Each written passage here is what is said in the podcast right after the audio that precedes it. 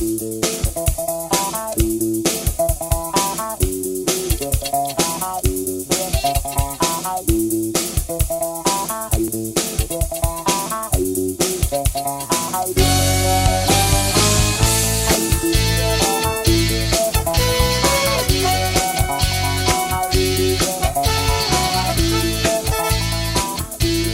Señoras y señores, bienvenidos al episodio número 99. Parece que ya fuera como el 102 de otro podcast bursátil. Eh, en una semana donde tuvimos muchísimas noticias que dieron este mercado. Janusito no se me duerma. Empezamos con Semargos, que esta semana es la acción que más sube. Eh, sube casi un 13%.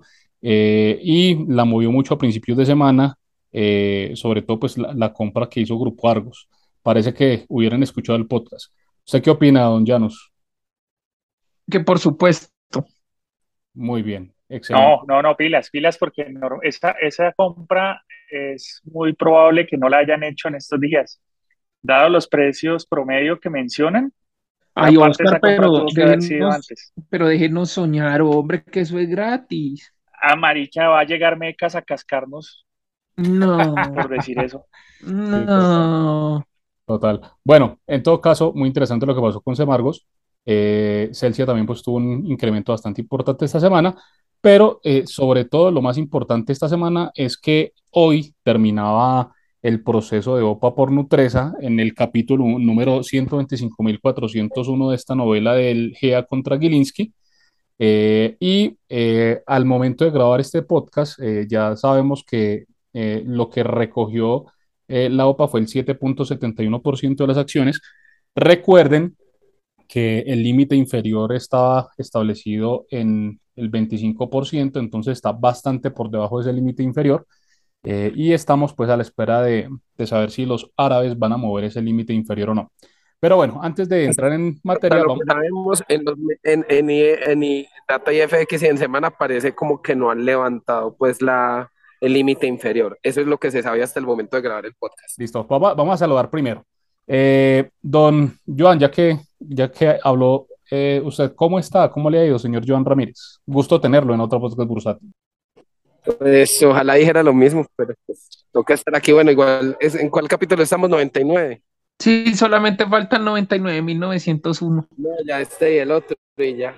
Con el otro me despido. Pero bueno, no, es, es muy rico estar aquí con ustedes de nuevo, muchachos. Los quiero. Eh, no, pues bien, muchachos. Muy pues, sensible. Pues, la verdad, bien, como a la espera de todo lo que pase, todo está como, todo está como muy a la espera, pero por ella reaccionándose Margos, pues Nutresa reaccionó ayer, pero hoy otra vez la bajaron, mejor dicho. Esto está como para alquilar balcón. Está como que el mercado quiere reventar, pero como que le hace falta algo, como un detonante. Muy bien. Don Janusito, muy buenas tardes, ¿cómo estamos? Eh, muy buenas tardes, eh, súper recontra emocionado de estar en otro episodio de otro podcast bursátil. Eh, quería enviar un saludo a la gente del Bastión. Muchísimas gracias, eh, gracias por ser oyentes fieles del podcast. Un saludo también a Cristian. Y bueno, a ver qué, qué, podemos aportar hoy, si se puede. Ey, y ya nos llegó comunicado de qué va a pasar con lo de la OPA, si van a a bajar el límite o qué, pero nos llegó en árabe y en Janus Capital lo estamos traduciendo solo para clientes. Solo clientes pero muy bien, don Janus. Don Oscar Cadena, muy buenas tardes. Don Henry, muy buenas tardes, ¿cómo va todo? Pues hombre, muy bien. Eh, contento de, estar en un nuevo episodio de esta carajada. Bueno, y el día de hoy tenemos que eh, darle la bienvenida a una persona que habían solicitado muchísimo nuestros oyentes eh, en Twitter el buzón del oyente estaba, mejor dicho, a reventar de solicitudes. Oiga, inviten a, este personaje que vamos a, nombrar en, instantes. Así que le vamos a dar la bienvenida al señor Sentido Común, eh, muy activo en los spaces que hemos hecho, en, los que hace Colbat también. Eh, bienvenido, señor eh, Sentido Común, a otro podcast bursátil. Hombre, muchas gracias a todos por la invitación y para mí es un placer participar de este tema que en lo personal me apasiona todo el tema que hay alrededor del GEA y bueno, y, aportar en otros temas que, en los que pueda participar. Mm, ahí estaré disponible siempre. Muchas gracias por la invitación. Bueno, muy bien, eh, mi estimado sentido común. Eh, antes de empezar eh, a hacer las preguntas, hay que hacer el disclaimer Los contenidos que tenemos en este podcast en ningún momento son recomendaciones de inversión y si ustedes invierten con lo que escuchen en un podcast, no tienen ni idea qué están haciendo en el mundo de la bolsa. Bueno, eh, estimado sentido común, eh, ¿cómo vio este 7.71% eh, de participación en la OPA? ¿Le parece eh, alta? ¿Le parece baja? Eh, ¿Cuál es su opinión? La, pregunta a resolver es otra. Del 771, ¿cuánto es de Gilinski? Para saber realmente cuánto recogió el mercado. Porque la apuesta, la apuesta que podría uno pensar hoy para que la OPA sea aceptada o no, y todavía no sabemos si, si mueven el, mínimo o no, estaría en que si con ese porcentaje les alcanza conjuntamente a los árabes y a Gilinski a conquistar un segundo puesto patrimonial que si les diera para el segundo puesto patrimonial, yo creo que no moverían el, creo que sí aceptarían eh, bajar el límite de ese valor. Si no les alcanza, no lo aceptarían porque sería meter mucha plata y no conseguir absolutamente nada. De acuerdo, don Santiago. Yo creo, pues con las aceptaciones que teníamos al día de ayer, eh, que estaban eh, algo más del 2%, y teniendo en cuenta que cerró en 7.71, pues yo no creo que Gilinski haya puesto más del 5%. Oscar, eh, pregunta y qué opinas. Sí, don Henry, yo también me inclino por esa cifra entre un 5 y un 6%, y sobre todo también teniendo en cuenta que para Gilinski es estratégico no ir más allá de un 6%, eh, no tiene nada que ver con el sistema impositivo, sino eso lo dejaría en un escenario, en un umbral del 25 punto alguito por ciento, es decir, mantendría una posición relevante de cara al futuro.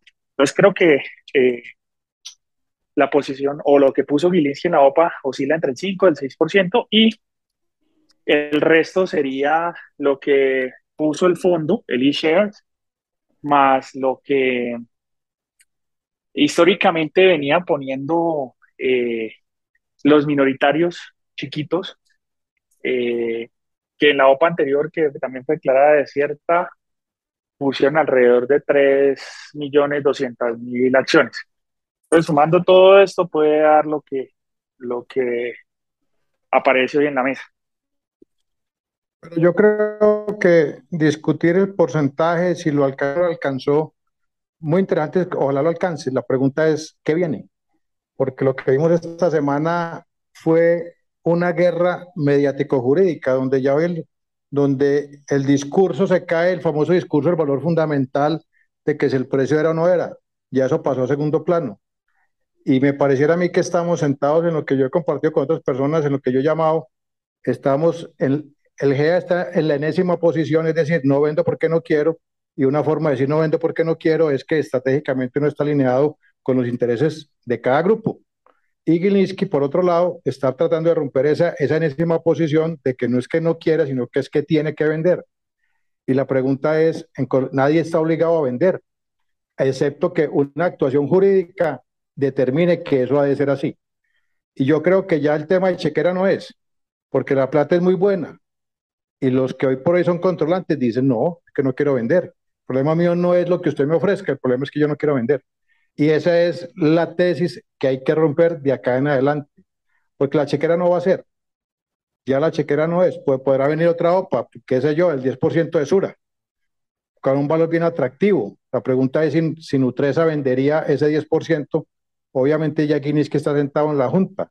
Y lo que estamos hoy viendo todos los minoritarios o todos los que estamos alrededor de ese tema es una pelea de control basada en un argumento jurídico y no en un argumento económico. Y eso hoy ni beneficia a la empresa, ni beneficia a los grupos, ni beneficia a los accionistas. Ahora, curioso, curioso ver que la pelea jurídica encontró su campo de batalla en Sura, no en Nutresa, no en Argos. Si ustedes se fijan, Argos ha pasado casi que desapercibido, salvo por sus comunicados de no vendo, no aparece en el radar. Eh, a nivel de Nutresa, pues no ha habido ningún inconveniente hasta ahora. La pelea que se avisora jurídicamente hablando parece que va a ser eh, en el ámbito del Grupo Sura. Yo agregaría algo ahí. La pregunta es, hay, una, hay unos dichos del, del popular es, en Colombia una demanda no le niega a nadie, pero también hay quien dice que es que por demandar usted no gana.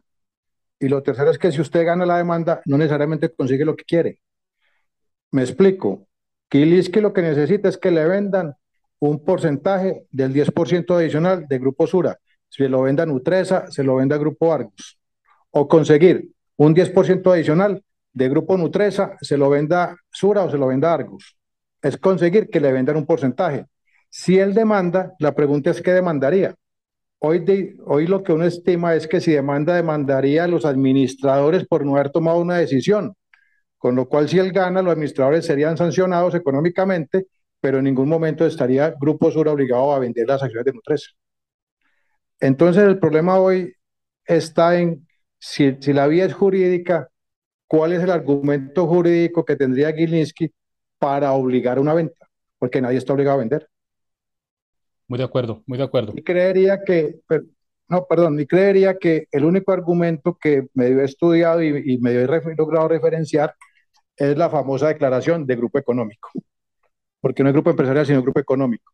Pero tampoco lo tengo muy claro. Entonces, hoy por hoy, la sin salida de Guinness que está es que si demandando no resuelve tampoco, porque no puede obligar a vender a no ser que llegue el famoso deber fiduciario que tanto lo hemos escuchado, que en lo personal pues lo entendemos someramente, jurídicamente tiene demasiado campo de acción y probablemente es la única salida que le queda al final, porque ya la chequera no es el problema.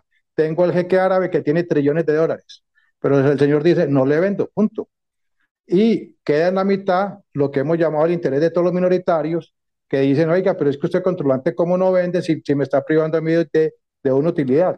Y es ahí donde donde, donde creo yo que el escenario futuro va a estar en eso. Podrán venir nuevas sopas, probablemente van a venir, pero siempre buscando romper o obligar a que se cumpla un deber fiduciario que para el lado de Gilinski es la obligación de vender y para el lado del GA es decir, yo estoy cumpliendo mi fiduciario porque estoy alineado con mi estrategia. Y ese es un juego ping-pong que, como les digo, ya no es de plata. Muy bien, eh, sentido común. Pregunta, eh, el precio de los 70 mil pesos, más o menos, dependiendo pues como, como esté el dólar, hubiera estado el dólar en el momento del, del pago, eh, parecía bastante, bastante atractivo, eh, pues para comprar solamente Nutresa. Sin embargo, pues eso le da acceso también a, por el enroque a, alguna porción controlante de Sura y de Grupo Argos. Eh, ¿Crees que con, con, ese, con ese elemento eh, ¿será posible que ellos puedan alegar también eh, este tema de no haber vendido? Eh, es decir, el GA puede escudarse en ese, en ese elemento también. Sí, es que mira que cuando entramos en el, terreno jurídico, entramos en temas de apreciaciones y realmente quien define la apreciación termina siendo un juez.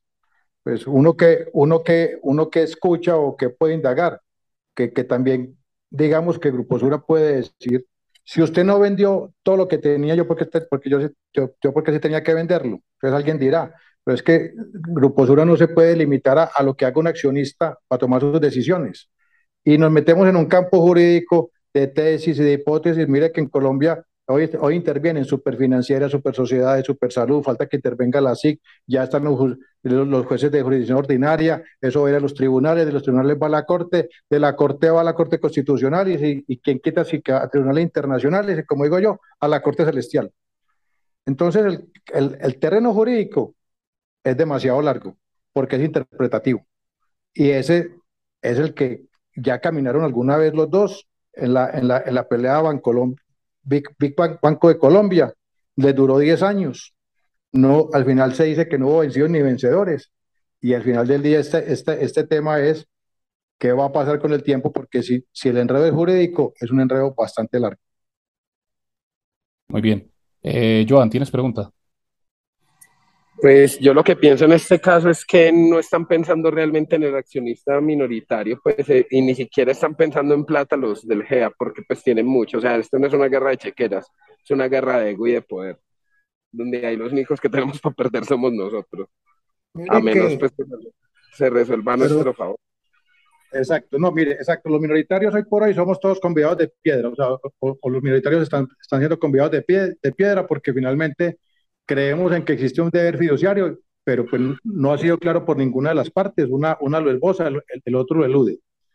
Si uno mira la historia, y hay veces que, que, que uno tiene que mirar la historia, cuando el GEA nace, nace en una defensa de un ataque del grupo Mikkelsen. Y ocurrió una cosa que hoy no se ha dado, y yo creo que es el siguiente paso, lo que pasa es que no lo vamos a ver tan fácil, y es el paso de la negociación. Cuando el GEA nace, les tocó entregar unas propiedades y unos bienes y ceder algunas participaciones para recuperar en su momento, curiosamente, a Nutresa, a Nacional de Chocolates.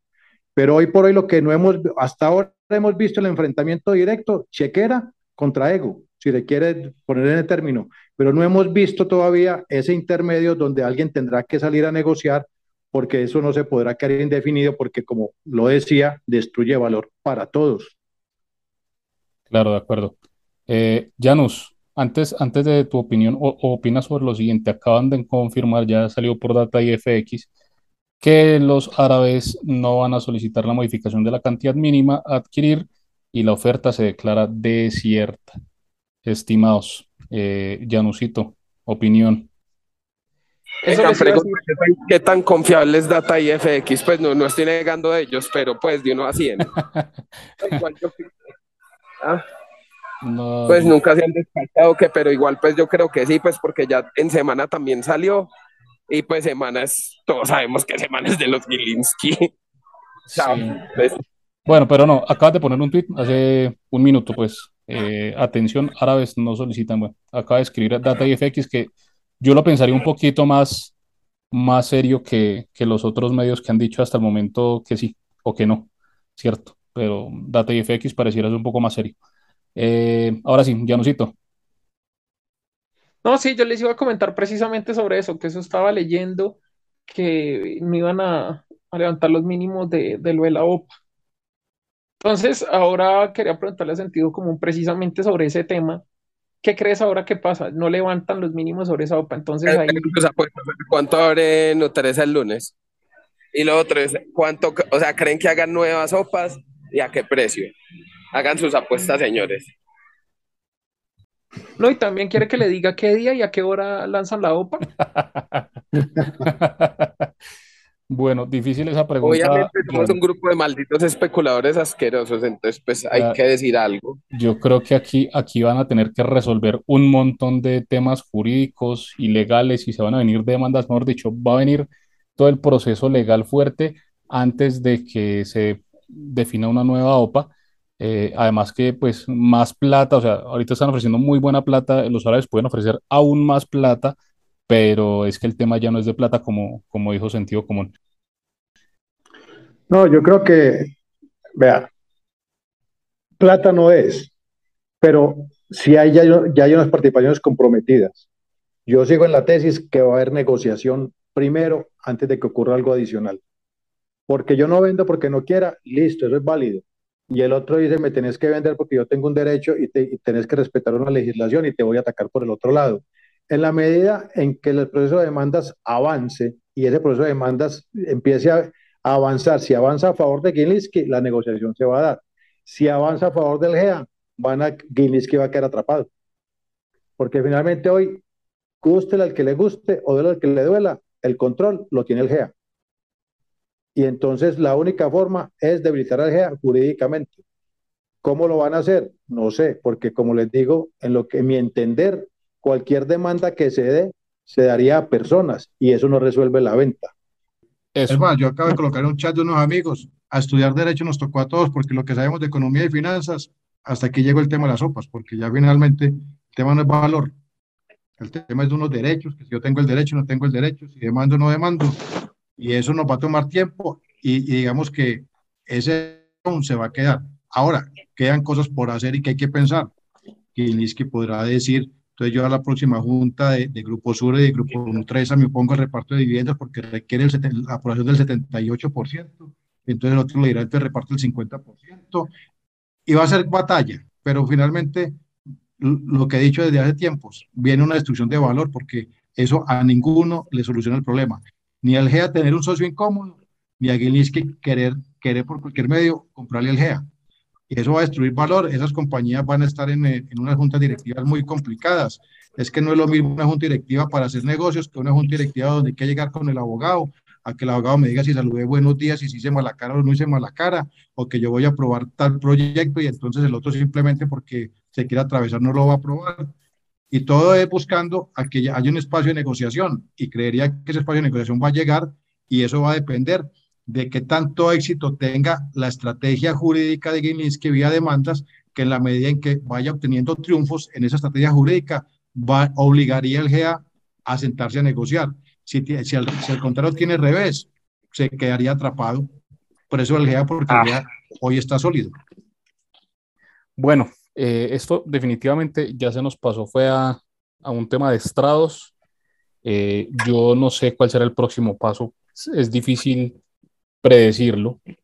Eh, Pero lo que hablábamos ahorita, eh, of the record, pues creeríamos, o sea, lo que hablábamos todos, que, que creeríamos que, que Gilinski iba a lanzar una nueva OPA por, por Nutresa, claramente, pues en el rango de 80 para arriba, pues 80-85 para generar más presión. Ah, yo, yo, no, yo no creo, no, no, yo no estoy tan seguro de ese escenario. Eh, pero bueno, Oscar Llanos y yo sí estamos como de, del otro escenario. Yo, yo, yo diría que si lanzara una nueva OPA, la lanzaría por el 10% de Grupo Sura. Otra vez por Sura, sí. Eh, yo no, no estoy seguro de cuál de, no estoy tan seguro de cuál de los dos escenarios sea. Lo que sí sé es que puede o debe lanzar una OPA, pero va a sonar esto contraintuitivo, pero pues es lo que, lo que veo. Las OPAs que lance no las va a lanzar con el interés de comprar, porque sabe que no importa el precio que se ofrezca a pagar, no le van a vender. Esas sopas van a tener ese objetivo de incomodar, van a tener el objetivo de, de ponerle presión a Sura. Acuérdense que ahorita nosotros ya no tenemos que pensar en cómo se va a estructurar esto para, para vender, para adquirir la propiedad, sino en cómo los movimientos van a entrar a apoyar una estrategia jurídica y de, discusión, ¿sí? En ese, en ese escenario, yo al contrario creo que lanzaría una OPA, voy a decir cualquier cosa, lanzaría una OPA a un precio supremamente alto, pero también con unos porcentajes lo suficientemente altos para seguir declarando las desiertas. Lo mismo pasó. Ya tenemos tres experiencias, dos con Sura, una con Grupo Argos. Puede lanzar otra OPA, voy a decir cualquier cosa, por el 35% de Nutresa a 90 mil pesos. No le van a vender, no importa que pague 90, 95, 100, no le van a vender. ¿sí? Le queda fácil declararla desierta porque sabe que no va a alcanzar el objetivo, pero le va a servir para seguir apoyando su estrategia jurídica y para meterle presión al Grupo Sur. Bueno, presión que de hecho esta semana también dio muchas noticias porque hay unos líos en Grupo Sura terribles en la junta directiva, los miembros que salen, que renunciaron, que no alcanzaron a renunciar, que la comunicación salió antes de tiempo, después de tiempo. Bueno, hagamos un, un pequeño recuento de eso, eh, eh, sentido común, si, si nos quieres hacer como ese recuento de lo que pasó con, Bueno, con Grupo Sura. esta semana, a ver, cuando uno se pone a pensar en, en, en lo que ha pasado en el devenir de las sopas, pues uno es claramente que Gilinski tenía plan A, plan B, plan C, hasta plan Z y doble Z. Una de las partes del plan era, uno, pues, que no se ha mencionado mucho, tenía, hoy tiene alguien que fue GEA liderando su, su posición en Grupo Sura. Y eso le permitió en su estrategia jurídica de desprestigio y de, y de ataque, de decir, venga, hay unos contratos no reconocidos que valen 2.7 billones de pesos. El señor del mercado, ahí hay unos señores que mire que están en un posible fraude contable y es parte de la estrategia demoledora. Esa es una estrategia derrumbar la, la cortina moral de que, puedan te- que pueda tener el GEA.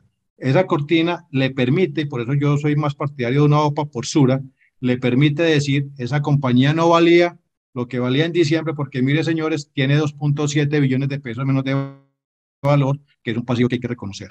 Y viene, y detrás de esa viene entonces, en su estrategia jurídica, viene la amenaza de que entonces hay un fraude contable, y si ya- cuando hablamos de fraude contable, pues cuando hablamos de fraude hablamos de temas penales, que los temas penales involucran cárcel, que es muy distinto a los temas comerciales que involucran patrimonio.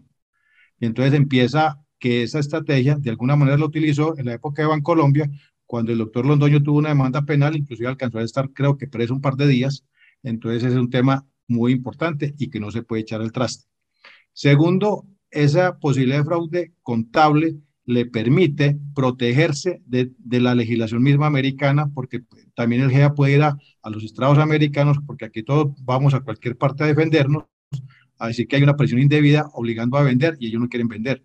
Entonces él está demostrando, se está protegiendo en la legislación americana que aquí hay un problema de un fraude contable de unos señores que controlan un grupo, que ya se declararon un grupo y que mire cómo tumbó a unos accionistas, a, unos inversionistas. Ese fue el primer round que se dio esta semana.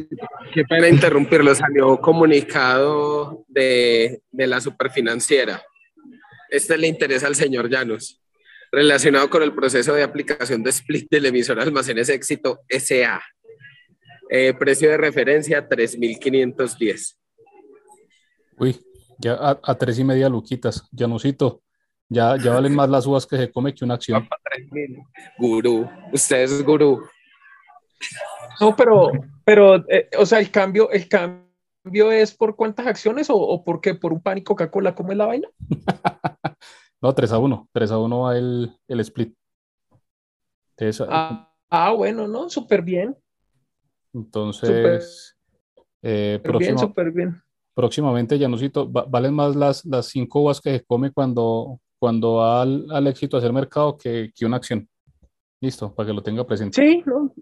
ya tocas ir a comerse unas uvitas, una guayaba o alguna vaina de esas y, y tomar que el dividendo también fue eh, una parte en efectivo, otra parte en especie. Muy bien. Bueno, bueno, retomando las tristezas del GH, una pregunta ahí al señor sentido común.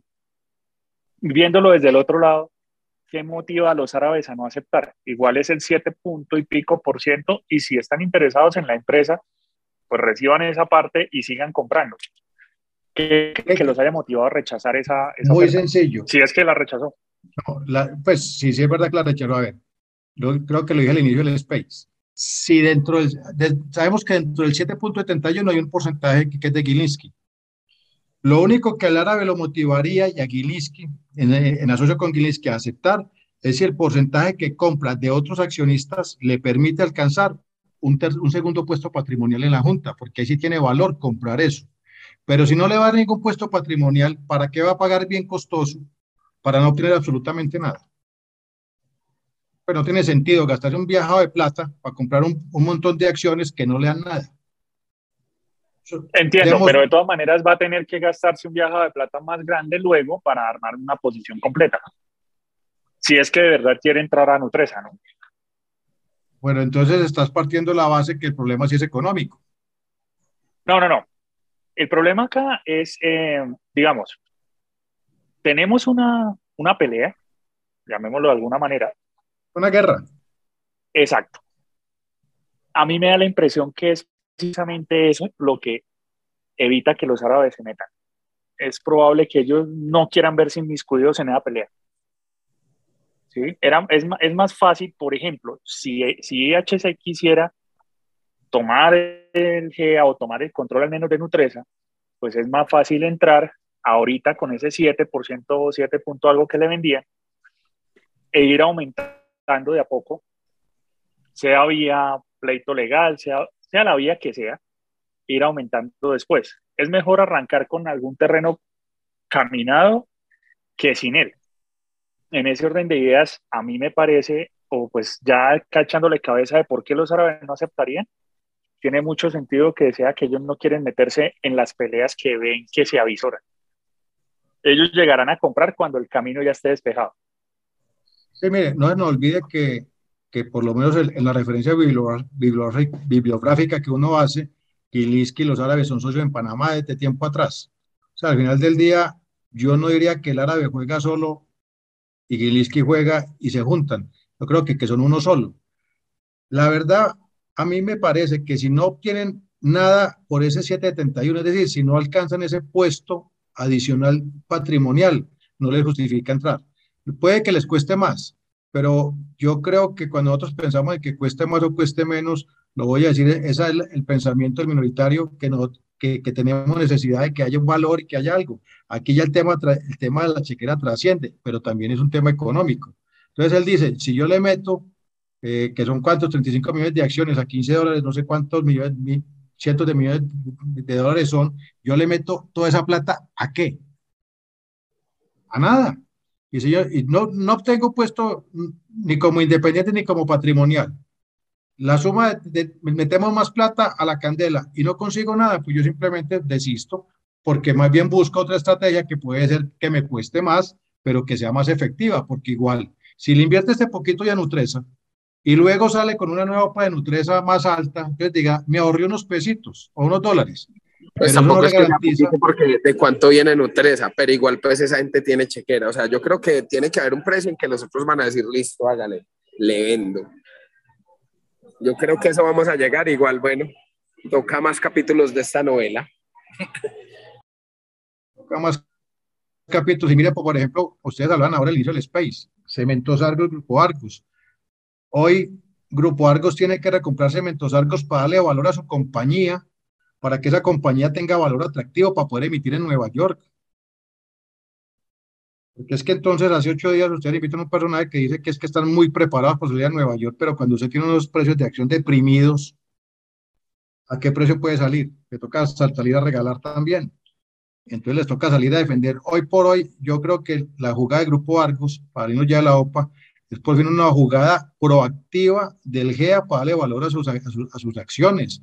Porque es que si no, si no se pone en la, en la campaña darle valor, pues no solamente Guinness, que Lara y vendrán otros más a atacar porque tienen unas compañías subvaluadas en la bolsa que les permite a mucha gente tener un interés de salir a atacar y no les permite, estando tan subvaluadas, salir a buscar socios estratégicos vía emisión porque entonces les toca salir a regalar. Entonces usted o regala por la derecha el guilisco o regala por la izquierda en la bolsa. Entonces les toca coger y darle valor a sus acciones para poder darle el mundo. Pero les hago una pregunta adicional. Si Arcos está comprando cementos Arcos, ¿De dónde va a sacar la plata Grupo Argos el próximo año para pagar los dividendos? Muy buena pregunta, muy buena pregunta.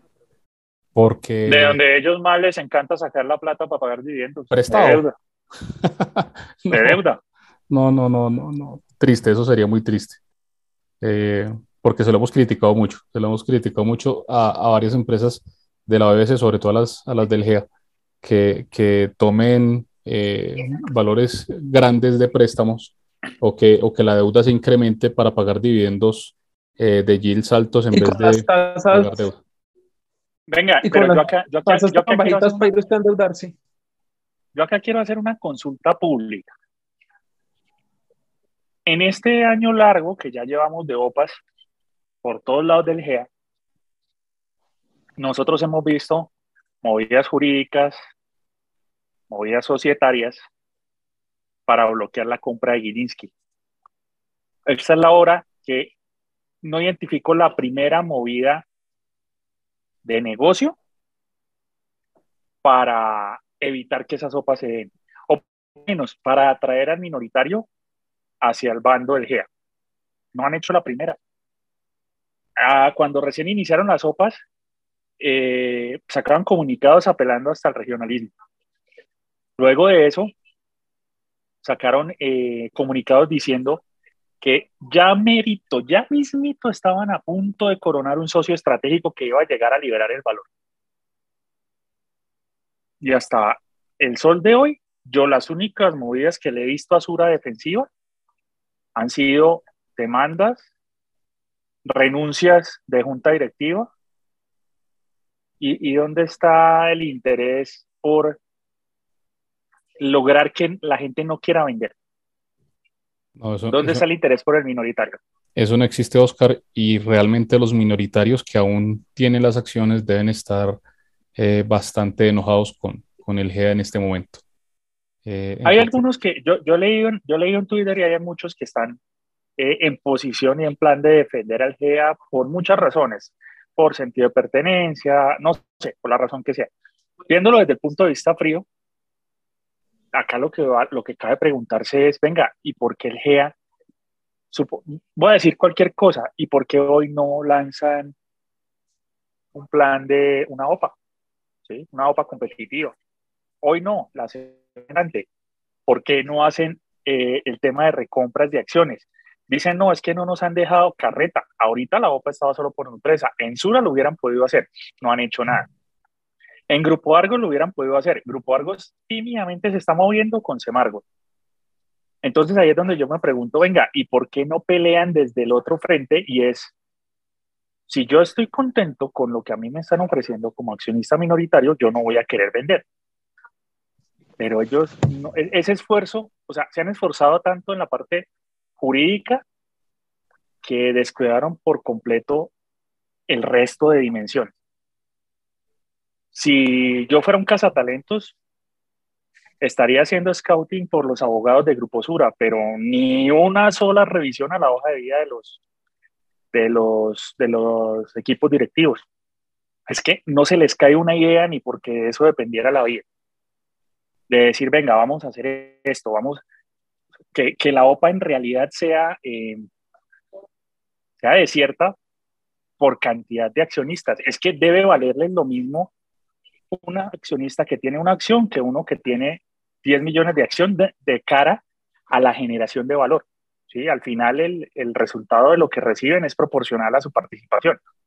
Pero para la generación de valor debería ser transparente, es un accionista. Y a hoy, es que en serio, me puse a buscar eh, y las declaraciones de hace un año eran, estamos listos, ya tenemos un aliado estratégico que nunca llegó. Eh, no estamos haciendo, los comunicados siempre dicen, hacemos todo para liberar valor a nuestros accionistas en el largo plazo. Llevamos 10 años en los que ninguna acción del GEA siquiera vence a la inflación. Que eso ya es mucho decir. No estoy hablando ni siquiera de vencer al índice, porque con el índice salen más cascados aún. Es que no vencen ni a la inflación, ni sumándole dividendos, porque los dividendos están muy ricos. Que tienen crecimiento de valor patrimonial, ok, ahí es donde llega a la situación entonces que para el minoritario eh, ver esa, disfrutar de esa valorización tiene que liquidar la empresa o que pasen una, una OPA. Por eso es que la gente sale a aceptarlas. Entonces, mi mensaje acá es para la gente del GEA, venga, sí, bacano que se estén defendiendo, bacano que estén conservando su propiedad porque se les da la gana y sus privilegios porque se les dé la gana, pero no les haría daño que les caiga una ideita para mantener a sus minoritarios tranquilos con la inversión. Que motiven a estar invertidos ahí, no estar tranquilos, que motiven a, aún estar ahí, porque es que no hay motivación. Si uno mira, Grupo, eh, Nutresa llegó a valer, perdón, Grupo Argo llegó a valer 24 mil pesos en el año 2011 y vale 10 mil 500, 10 mil 600 por Dios. Entonces los dividendos son menos del 3% como hiciste el análisis. Entonces yo como inversionista, si, a no ser que sea un especulador de corto plazo, que también es válido, yo como inversionista de mediano plazo digo, yo, yo, yo a qué entro ahí, pues el, largo plazo de cuánto es, de 50 años, porque no tengo ninguna motivación y como decís, uno no ve ninguna defensa proactiva, porque es que la defensa proactiva es traer el socio, presentarlo o tener una estrategia de reparto de dividendos más agresiva, diferente, o tener algo que al pequeño inversionista le justifique estar. Hoy por hoy lo que hay es un desprecio absoluto por el pequeño inversionista, que inclusive va en contravía de lo que fue el eje original, que era defender a una comunidad grande de pequeños inversionistas que no salieran, comillas, eh, por pequeñas gangas a vender, pero le dieron valor a esas compañías durante muchos años y llevamos una década sin, sin ese valor. Entonces, hoy uno como dice, yo quiero ser accionista eh, de, de, mediano plazo, donde el horizonte mío de mediano plazo me muestra el último, el último plazo que, que, que no hay nada que procura que yo esté ahí. Mire, ustedes que cada rato lo sacan el tema, el tema de las preferenciales. Preferencial significa una preferencia, hoy no existe ninguna preferencia. Entonces la gente que invirtió en la, por allá en la década, al año 2010, entre el 2010 y el 2014 en preferenciales del GEA, hoy por hoy son, no tienen ninguna preferencia. Entonces, al final del día, uno lo que ve es que hay un desprecio absoluto total, aparentemente, porque tampoco nos puede garantizar, aparentemente por el, minoritario, porque estoy defendiendo mi posición de control y no me quiero gastar un solo peso defendiendo la posición de control. Entonces, eso va a hacer que cada vez haya menos intención de estar ahí, porque uno no ve ninguna motivación para estar. No hay dividendo, no hay valorización, no hay defensa. Entonces, le están diciendo, usted está en el lugar equivocado. Sí, muy de acuerdo. No, y con el tema de recompras, o sea, si, quieren tanto y les gusta tanto conservar la empresa, pues recompren sus propias acciones. Como dice Oscar, eh, ya no hay impedimentos. Mm, preferencia, este Grupo Sura tiene eh, eh, aprobado un, dinero para hacer recompras y, realmente no lo han ejecutado como lo deberían haber ejecutado, porque pues hay un límite de, de los movimientos eh, diarios que, que, que, no pueden pasarse más de ese límite, pero si ellos con juicio van recomprando a diario, pues van subiendo esos límites. Entonces, bueno, cero interés por el minoritario y por eso decimos que en este momento digamos que hay mucha gente que no está queriendo mucho que llegamos al GEA. Ya no cito alguna otra opinión. Sí, no, pues eh, complementando también lo que ustedes dicen y creo que lo hemos dicho muchas veces en varios episodios y hasta en otros space que hemos hecho ahí en, en, en Twitter. ¿Por qué? O sea, el tema de recomprar, venga, si yo le creo tanto a mi empresa, yo no me pongo con misterio y recompro ya, porque en otros mercados anuncian una recompra y la ejecutan y ya. Acá le hacen una parafernalia y la dilatan y salen con unas historias y le meten un carretazo que uno dice, venga, va a recomprar o no, porque es que eso es un carretazo del amor por las acciones. Y cuando nosotros éramos solo una chocita, ahora somos un edificio grandísimo y ahora el tigrecito ya no es un, ya no es un cachorrito, ahora es un tigre grandísimo y muy poderoso. Hermano, no se ponga con ese carretazo, recompren y ya. En otros mercados anuncian una compra y la hacen de una. Ah, que los límites, lo que acabo de decir Henry. Pues hombre, recompre, vaya recomprando, pero hágalo, punto. Si tiene un límite, pues lo va incrementando, va comprando, va comprando, va comprando, pero le ponen tanto misterio a eso. Y lo que ustedes dicen, los dividendos históricamente han sido muy bajitos.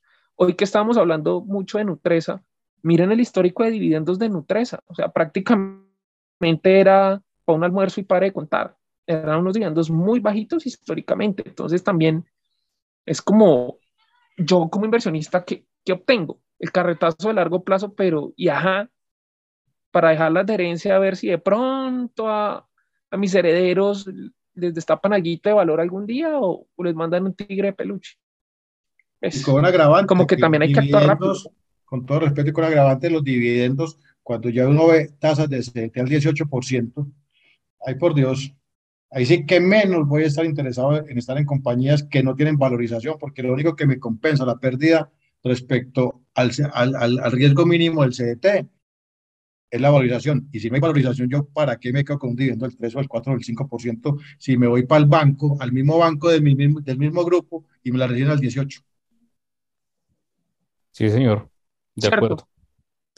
Bueno, eh, estimado sentido común, vamos a, a, cerrar el tema ya. Se nos, se nos alargó un poquito y nos tomó un poco más de tiempo del que teníamos eh, con vos. Eh, vamos a hacer un, nuestra queridísima sección del descache de la semana, patrocinado por Inverxia Kilda. Un saludo para los dos. Señor Joan Ramírez. Para pa que cerremos el tema. con patrocinio de Estación Caballito. Ahora tenemos en Medellín, en Jardín Latino, segundo piso, con los de Ali Rock. Jardín Latino en el poblado. Segundo piso. Bueno, espérame, espérame que estoy sacando. Señores, un segundo estoy abriendo, un segundo estoy abriendo que ya salió el comunicado de resultados definitivos. Estoy abriéndolo para leerlo oficialmente de la página de la BBC. La Bolsa de Valores eh, de Colombia, SA, se permite informar al mercado que la oferta pública de adquisición sobre acciones ordinarias del Grupo Nutresa, dirigida a los accionistas del emisor, ha sido declarada desierta debido a que no se recibió la cantidad mínima de acciones ofrecida por IHC Capital Holding LLC durante el plazo de la oferta y el oferente no realizó la liberación de la cantidad mínima de acciones para la OPA. Bueno, información ahora sí, 100% oficial. Oficial, bueno, sí, boletín de la BBC. Ni modo, ni modo, mis estimados. Eh, todos los que habían eh, los que habían participado en la OPA de Nutresa, eh, lo siento mucho. Eh, esperemos que, que, no sea tan duro el, el golpe el próximo lunes.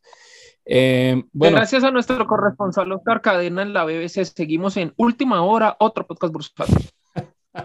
Siga Henry en el estudio. Bueno, eh, don Joan, teniendo en cuenta que el Colcap cerró en 18, 1283, eh, ¿qué pronosticas para la próxima semana? Hay como resistencia a los 1300. Opine pues. 1250. Vamos para abajo. Vamos para abajo. Será. Bueno. Don Janus, ¿usted no, qué opina? negativo para que nos vaya bien. Yo digo también lo mismo, 1260. Yo creo que este tema de que la OPA haya sido desierta probablemente va a motivar ventas, pues Nutresa, probablemente saldrán a, en este mercado saldrán a rematar Nutresa o a vender Nutresa. Mucha gente espera, que estaba esperanzada en la OPA habían comprado solamente por ese argumento. Muchos saldrán a vender. Probablemente también haya ventas en otros activos que creería que entonces sí por un 1260, 1265. Ok. Don Oscar Cadena, ¿usted qué opina? ¿Cuál será su pronóstico de la próxima semana? A menos que salga una OPA entre hoy en la noche y el domingo, va a ser un 1220. Yo estoy alineado con Janus, estoy alineado con Janus en que eh, el fracaso de la OPA primero va a bajar duro a, a Nutresa. Otros activos del GEA también se van a ver resentidos. Eh, y adicional a eso, pues habrá que ver eh, cómo se comporta la información cuando salga la canasta para el rebalanceo, cómo se comportan eh, las acciones. Yo creo que sí, va a haber volatilidad y va a ser 1220. Volatilidad fuerte a la baja, según los... Usted es el más pesimista de todos hasta ahora. Yo que pensé que Joan estaba pesimista. Eh, señor sentido común, eh, ¿cuál cree usted que será el, el valor del Colcap la próxima semana? A la baja, y por dos motivos. Como dice Oscar, se va a golpear el GEA, pero también se está golpeando el petróleo. El petróleo viene para, viene para abajo y eso va a golpear Ecopetrol. Entonces, si, si sumamos dos negativos, el resultado final tendrá, debería ser negativo, un poco por el lado de 1230. 1230. Bueno, aún, aún así sigue siendo más negativo, Oscar. Eh, yo creo que vamos a, ir a la baja también, pero no tan fuerte. Yo creo que vamos a estar cerca de los 1270. Ahí voy a ser el más optimista de todos. Eh, pero además de lo que ustedes están diciendo del petróleo, que es importante y, puede impactar Ecopetrol, que es la segunda más grande del Colcap, eh, el tema de la reforma pensional también va a ser un tema bastante fuerte que, que va a seguir impactando la próxima semana. Yo creo que ahí tenemos otra razón más para, para ser negativos. Y bueno, eh, tendremos que, que analizar con detalle cuando tengamos más información eh, yo creo que la próxima semana podríamos hablar un poquito más de, de la reforma pensional. Estimado sentido común, muchísimas gracias por aceptar la invitación. Eh, muy, bacano, muy bacana tu participación. Y nada, esta es su casa, hermano. Muchas gracias y las veces que, que me inviten con gusto asistiré porque debatir de esos temas es, es, bien apasionante. La bolsa tiene, yo tengo un recorrido de más de 30 años en este mundo, he visto alzas, bajas, de todo un poquito y opinar es muy interesante porque al final del día eso es lo que lo motiva a uno, ver que hay movimiento, que, que hay, que hay posibilidades, que, que, hay, que hay oportunidades y que compartir sobre ellas es muy interesante. A ustedes muchas gracias por la invitación. Vale. Y con nuestros... Muchísimas gracias. Y con nuestros estimados panelistas de siempre y el señor Sentido Común, esto fue otro podcast bursátil.